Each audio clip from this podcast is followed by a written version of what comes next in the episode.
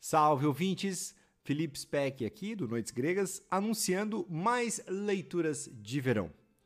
Hoje nós temos duas crônicas do livro Um Rio que Vem da Grécia, do professor Moreno. Uh, na primeira nós vamos conhecer o Trasilau, que é um personagem que vivia feliz em uma ilusão, e o texto explora essa eterna dicotomia entre a ilusão e a realidade e questiona se viver na fantasia não seria de repente mais gratificante. Na segunda crônica, uh, você vai ouvir sobre vinganças terríveis descritas pelos autores gregos, que há uma reflexão fascinante sobre ilusões, realidade e desejo de vingança. E vou deixar mais uma vez aqui o nosso pedido. Se você gosta do Noites Gregas, se você quer que o nosso projeto continue por muito mais tempo, então vai lá em noitesgregas.com.br barra apoiar. Como você sabe, os nossos apoiadores além de manter o podcast no ar, tem acesso aos materiais exclusivos que, enfim, tem vários, né? A gente tem para todos os episódios numerados, a gente tem um PDF com textos e imagens, e nós temos também o curso Mitologia na Arte com dezenas de aulas. A gente tem vários módulos lá, tem um módulo sobre todos os heróis, a gente tem um módulo sobre os amores de Zeus, temos o um módulo com toda a saga de Troia que vocês estão ouvindo, e tudo que está sendo narrado, o professor já contou lá no curso Mitologia na Arte. E mostrou também uma série de obras que mostram como os personagens foram retratados por grandes artistas. A gente também tem a Odisseia toda lá, então se você também quiser já se adiantar e começar a ler a Odisseia, acompanhar o curso Mitologia na Arte, tá tudo lá. E agora nós estamos publicando quinzenalmente as aulas do módulo Metamorfoses, que tem um monte de mitos, vários mitos que nós contamos aqui estão lá nas metamorfoses. Então é assim, um grande investimento para o seu conhecimento em cultura clássica. Se você tiver interesse, vá então em noitesgregas.com.br/barra apoiar. O link está na descrição do episódio. Vamos voltar para as leituras então.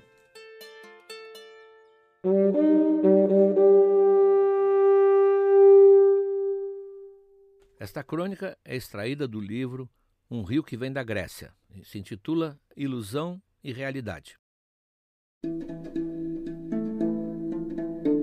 Trasilau, filho do general ateniense Pitodoro, entrou para a história como um daqueles loucos mansos que só nos despertam simpatia.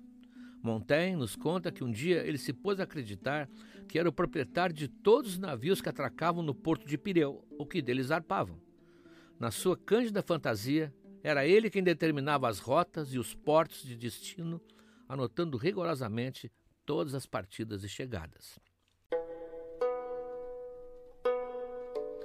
Não parecia se importar quando o navio era dado como perdido, mas mostrava extremo prazer e satisfação com os que voltavam. Nessas ocasiões, enchia-se de júbilo ao ver descarregarem os porões, pois sentia-se o único dono de todas aquelas mercadorias. Quando seu irmão Criton, vindo da Sicília, chegou a Atenas, ficou tão apreensivo com o estado de Trasilau que o colocou sob cuidados médicos. O tratamento deu certo, mas Trasilau, finalmente curado da insanidade, nunca deixou de lamentar a vida que tinha vivido quando era louco, alegando que jamais tinha sido tão feliz, pois nenhuma preocupação o afligia, enquanto a soma dos prazeres era imensa.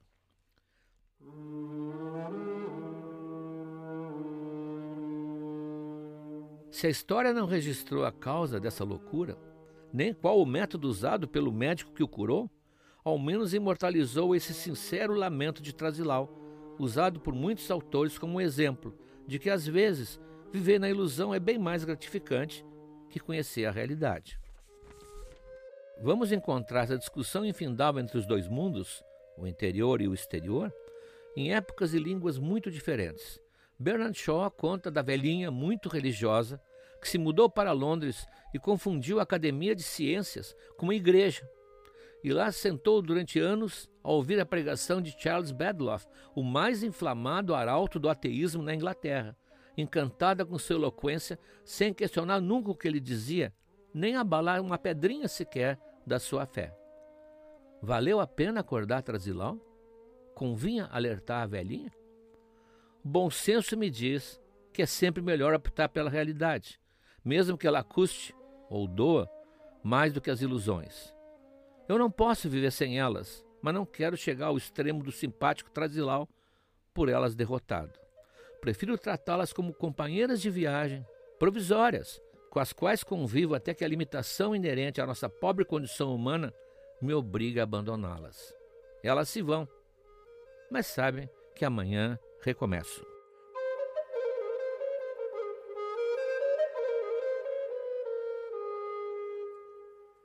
A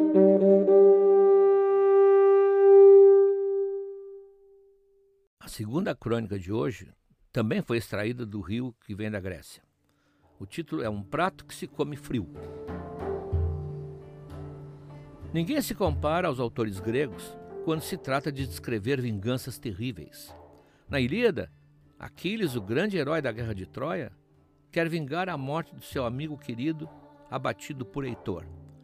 Desafia-o para um combate singular, mata-o com facilidade e, não satisfeito, começa a profanar selvagemente o cadáver, infligindo-lhe todas as humilhações imagináveis. E só decide parar quando o primo, ao quebrado rei de Troia, vai procurá-lo, chorando, implorando que lhe devolva os restos do filho. Na peça Medeia de Eurípides, a heroína vai muito mais longe em sua sanha. Para se vingar de Jazão, que a trocou por uma princesa tola, vaidosa e bem mais jovem, Medeia termina matando os próprios filhos. É horrível, mas fascinante. Para fazer o marido sofrer, ela comete uma loucura que a maioria das mulheres teria medo até de imaginar. Afinal, vingança é algo que todo mundo entende. Alguma coisa ancestral me sussurra ao ouvido que preciso causar um dano ao meu ofensor que me dê uma satisfação superior ao desagravo que sofri. O homem antigo não tinha por que resistir ao que essa voz comandava. Exercia sua vingança diretamente sobre o outro, sobre o corpo do outro, sobre os despojos do outro, sobre a família do outro e, se tivesse cachorro, sobre o cachorro do outro.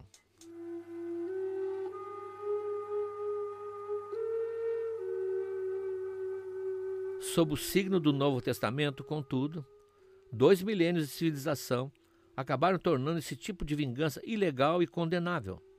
Mas isso não significa que esse impulso tenha desaparecido ou que tenhamos ficado indiferentes a esse refinado prazer.